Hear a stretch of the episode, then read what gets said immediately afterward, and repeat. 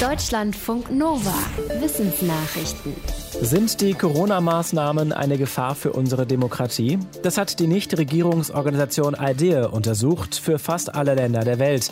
Ergebnis: Mehr als 60 Prozent der untersuchten Staaten haben wegen der Coronavirus-Pandemie Regeln oder Beschränkungen eingeführt, die die NGO aus demokratischer Sicht als problematisch ansieht.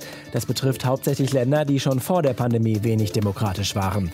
Aber auch mehr als 40 Prozent der demokratischen Länder haben laut IDEA problematische Beschränkungen eingeführt. Deutschland steht in der Analyse gut da. Hier erkennt die Organisation in den Corona-Maßnahmen keine Gefahr für die Demokratie.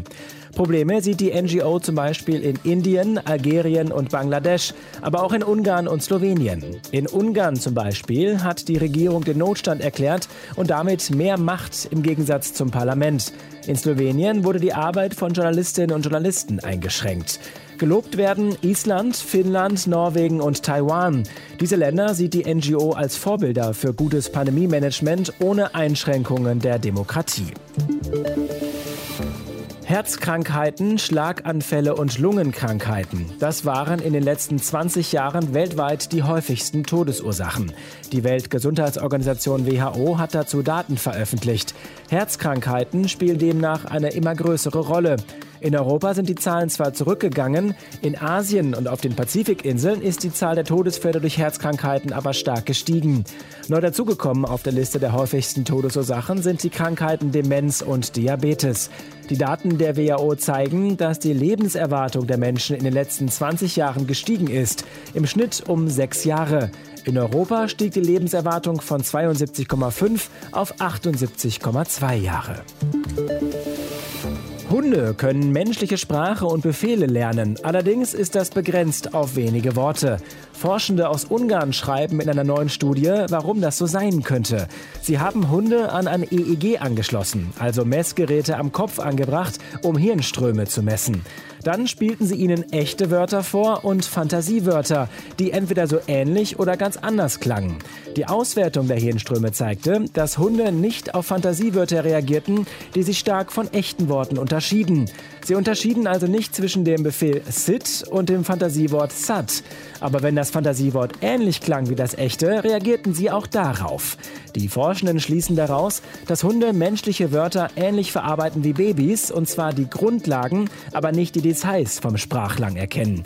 Sie vermuten, dass das der Grund dafür sein könnte, warum Hunde nicht mehr Worte der menschlichen Sprache lernen können.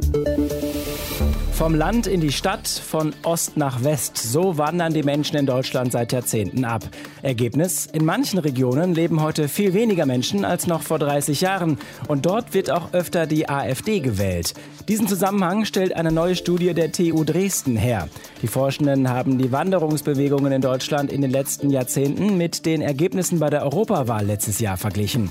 Je stärker die Abwanderung, desto mehr Stimmen bekam die AfD unabhängig von Faktoren wie Einkommen oder Arbeitslosigkeit.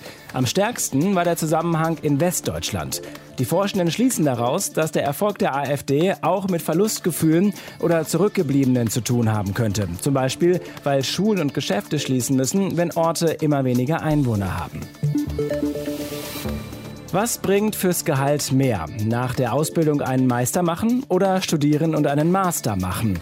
Zwei Forschende der Uni Würzburg haben das berechnet und kommen zu dem Schluss, finanziell lohnt sich erstmal der Meister. Die Forschenden hatten die Daten von 25.000 männlichen Azubis, die nach der Lehre entweder noch die Ausbildung zum Meister oder Techniker gemacht haben oder an einer Hochschule oder Uni studierten. Diejenigen, die den Meister- oder Technikerabschluss machten, verdienten in den zwölf Jahren nach dem Abschluss im Schnitt 122.000 Euro mehr als diejenigen, die den Hochschul- oder Uni-Abschluss machten. Je mehr Arbeitsjahre dazu kamen, desto kleiner wird allerdings der Unterschied. Die Forschenden vermuten, dass sich der Unterschied kurz vor der Rente ausgleicht und anschließend sogar dreht, zum Vorteil der Akademiker.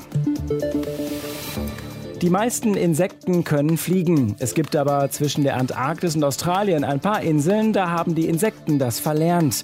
Der Evolutionsforscher Charles Darwin hatte vor 160 Jahren die Vermutung, dass das daran liegen könnte, dass es auf diesen Inseln sehr windig ist. Wenn die Insekten fliegen, riskieren sie, aufs Meer hinausgeweht zu werden. Also überleben eher die Insekten, die am Boden bleiben. Und mit der Zeit geht die Flugfähigkeit verloren. Allerdings gab es darüber unter Forschenden Streit. Einige meinten nämlich, es liegt nicht am Wind. Jetzt haben zwei Forscher aus Australien nochmal Insektendaten auf den Inseln ausgewertet und schreiben in einem Fachmagazin, dass Darwin recht hatte.